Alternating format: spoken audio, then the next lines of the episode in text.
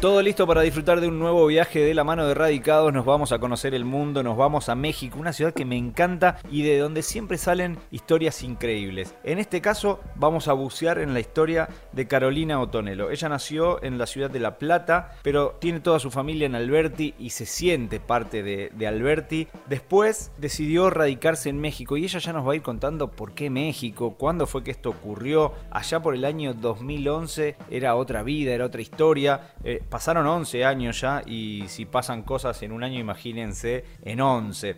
Trabaja como asesora inmobiliaria y también es terapeuta en constelaciones familiares. Algunos sabrán de qué se trata, otros también lo aprenderemos en el, en el programa de hoy y obviamente conoceremos y, y descubriremos algunos secretitos de Ciudad de México, lo que es su nueva casa. En México nos contaba antes de, empezar con, con nuestra nota que a los barrios le llaman colonia y ella está instalada en la colonia del Valle, también nos va a contar cómo es su, su, barrio, su fisonomía, la escenografía de su día a día. Tiene 46 años y gentilmente nos recibe Carolina Otonelo. Bienvenida a Radicados. Hola Horacio, muchas gracias. Gracias por la invitación. Un placer para nosotros contactarte y empezar la historia desde el principio. ¿En qué momento aparece México en, en el radar? ¿Quién es el primero que te habla de México y cómo se empieza a gestar la posibilidad de radicarte en este país? Mira, surge en enero del 2011, en realidad le surge la posibilidad a quien era mi marido en ese momento, una propuesta muy buena de trabajo aquí y bueno, no lo pensamos mucho, la verdad. Yo trabajaba en Argentina en la industria farmacéutica, en ese momento era visitadora médica y surgió esta posibilidad y la verdad no lo dudamos, no lo dudamos y bueno, nos embarcamos en esta aventura y llegamos en el 2011, como bien dijiste, era muy diferente el contexto texto.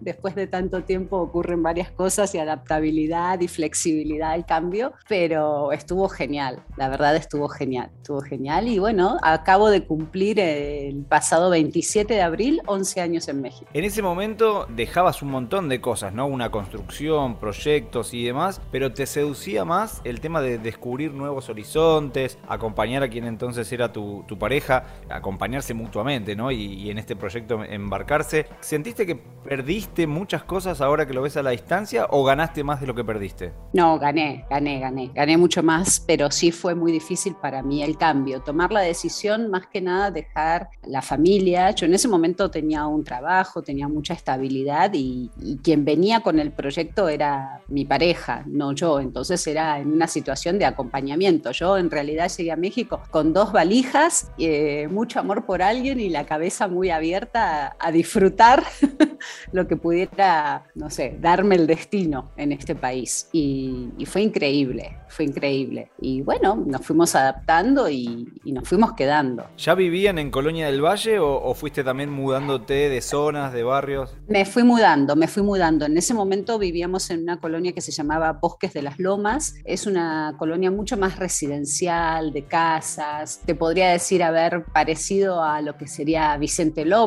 a Casuso, y esos lugares que era donde viví antes de llegar a México, eh, o Martínez, así de casas, no tanto edificio me refiero, ¿no? Y después me, me, fui mudando y me mudé a esta zona, luego me separé aquí en México y bueno, me fui mudando a lugares donde quizás no era tan residencial, sino donde podíamos caminar más y estar en contacto un poco más con, con gente, interactuar en el día a día un poco más con gente sin tanto auto, sin tener que salir tanto en auto.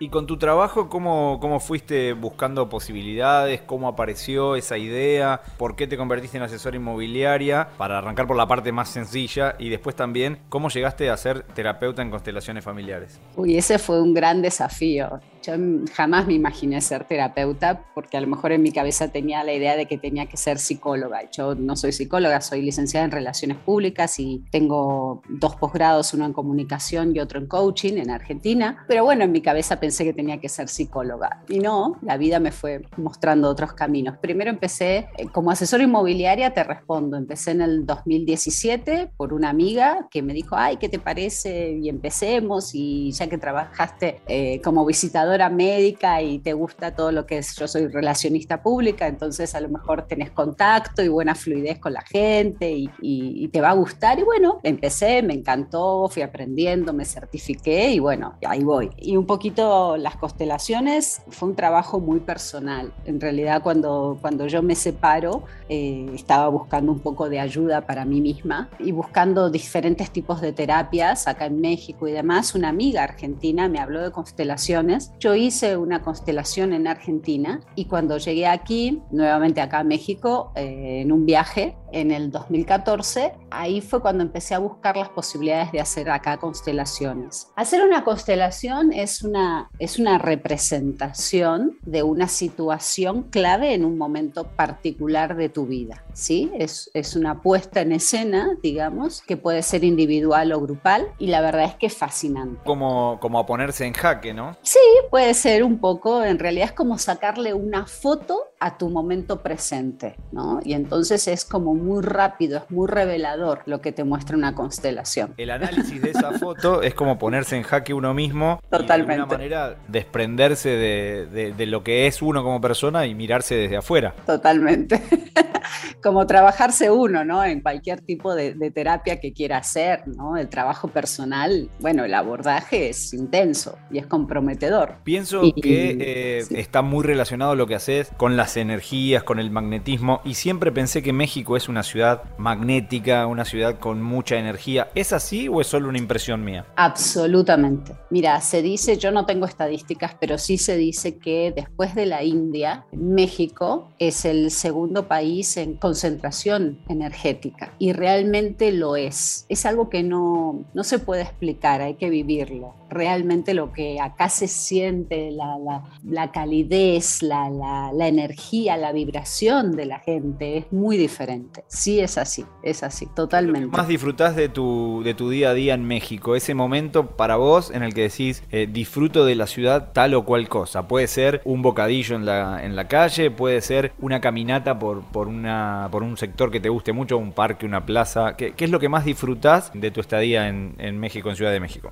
Mira, disfruto mucho el día a día. Yo vivo en una zona donde hay muchos parques, hay mucho verde. Me encanta caminar. El colorido de México es fabuloso. En ciertas fechas típicas es alucinante estar acá. Eh, por ejemplo, Día de Muertos. Las celebraciones son espectaculares de ciertas festividades, ¿no? Típicas. Y caminar el día a día y encontrarte con, con esas culturas, ¿no? A veces un poco contradictorias. Eh, es, muy contrastante México, la ciudad. Te puedes encontrar de todo. Gente que, no sé, el señor que vende en el puestito de tacos y después al lado un súper mega negocio de primera marca. Y, y decís, wow, qué mundos tan paradójicos, ¿no? Y bueno, eso, eso para mí es muy atractivo. A mí me encanta. ¿Y qué es lo que se extraña de la Argentina? Eso que en algún momento puede ser de bajón anímico o no, puede ser más nostálgico, más reflexivo. Decís, eh, me gustaría tener en México, pero queda en la Argentina. ¿Qué, qué es lo que se extraña?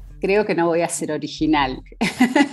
creo que es familia y amigos. No, no, hay, no hay manera de compensar eso. Familia y amigos. Los argentinos tenemos una calidez, una manera de contactarnos y una manera de solidarizarnos con el otro muy diferente. Aquí la gente es muy amable, pero el argentino tenés, tenemos esa cosa de, che, venite, tomamos un café, ¿qué te pasa? Contame, o tomamos un mate, o tomamos... No importa si tenés plata, si no tenés plata, siempre la casa de un argentino está abierta, ¿no? Y, no tenés dónde dormir, che, te tiro un colchón y, oh, y eso a veces acá te falta, te falta. Imagino que muchos argentinos habrán dicho, bueno, la parte buena de que Carolina esté en México es que la vamos a poder ir a visitar. Y ya que hiciste la referencia de tiro un colchón, fueron muchos esos argentinos curiosos que, quisieron ir a ver cómo vivías, que quisieron ir a pasear y que también te preguntaron, ¿me imaginás viviendo en México? ¿Me lo recomendás? Sí, al principio vino mucha gente, sobre todo mucha familia. Los primeros años eh, que estuve acá como que todo el mundo quería venir. Después se fueron, a, bueno, calmando un poco y ya los que vienen son más familia y sí, les encanta, les encanta. Hay gente que se lo recomendaría y hay gente que no, que no sé si todo el mundo se, se pueda acostumbrar. Sobre todo hay que ser muy flexible porque por más que hables el mismo idioma, a veces no nos entendemos y la cultura es diferente, ¿sí? Entonces todo depende de la posibilidad con la que vengas. En este momento es importante venir con trabajo, no es como antes que a lo mejor venía venías a ver y probar suerte, ¿no? A ver qué pasaba. Hoy en día está un poquito más complicado la migración, eh, así todo lo súper recomiendo. Y todo tiene que ver con el poder de adaptabilidad y flexibilidad que tengas. Yo soy partidaria en todo momento de que si todo el tiempo estás añorando tu país y, y ¿por qué no encuentro la comida que comía? Que es lo, lo primero con lo que te enfrentas, eh, a lo mejor el cambio que es la comida, es como que siempre estás añorando y te cuesta adaptarte.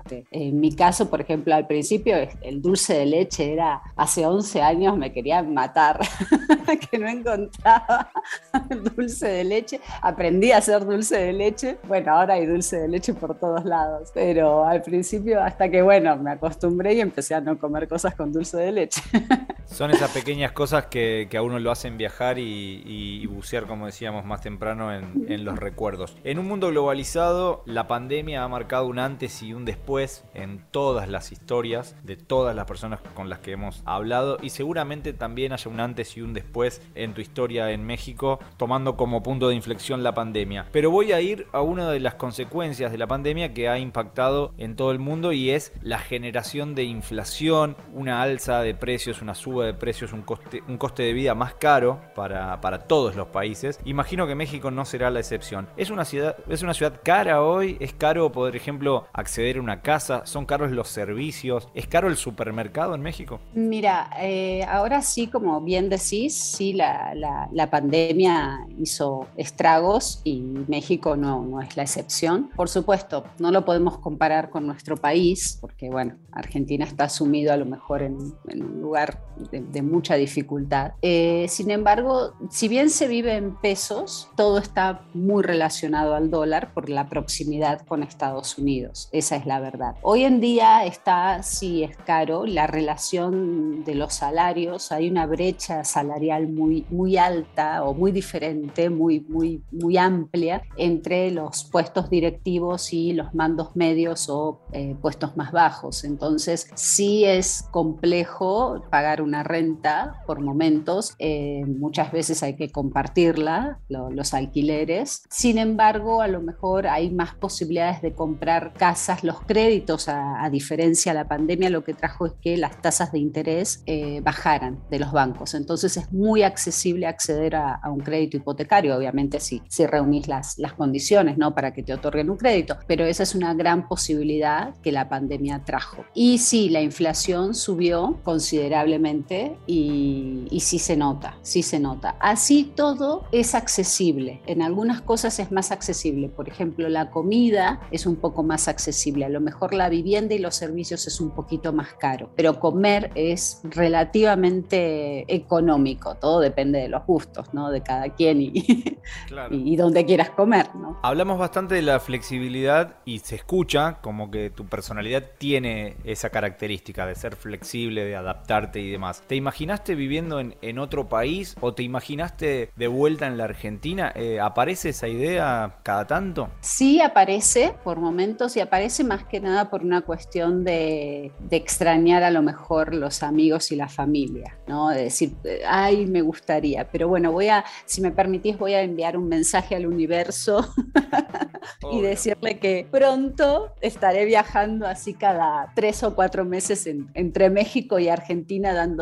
talleres de constelaciones, terapias y seminarios. Es decir, es como tener un poco de los dos mundos, ¿no? De, lo más lindo de nuestro país, que es entrañable, y, lo bueno que, te puede dar México, la calidez, las playas, los, los paisajes y la gente y la energía también, ¿no? ¿Y eso lo imaginaste en algún momento como la situación ideal? Muchos sueñan a veces con seis meses en, Ibiza, seis meses en Buenos Aires, o acá está este otro formato que también sirve de viajar cada tres, cuatro meses y, tener dos sedes, tener dos casas. ¿Eso lo habías imaginado, lo habías previsualizado? Se está dando ahora, se está dando, te diría, a partir del año pasado con la pandemia, cuando se empezó a, un poquitito a abrir y ahora que ya se está abriendo, eh, decir, ay, qué bueno que estaría, qué bueno sería poder ir y venir y, bueno, no, no lo había pensado antes, pero mm, por el momento sigo queriendo estar aquí en México un tiempo más. No sé lo que me depare la vida ni el destino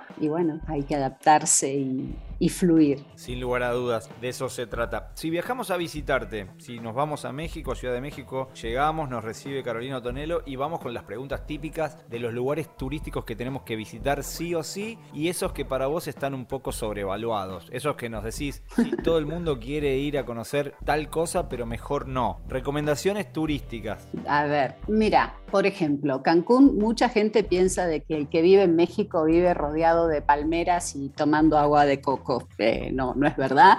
Eh, la Ciudad de México tiene un clima espectacular y muy, muy parejo todo el año, pero hay lugares en México donde también nieva. Así como hace un calor tremendo, también hay nieve. Entonces, eh, Cancún está, para mi gusto, como ya demasiado sobrevaluado.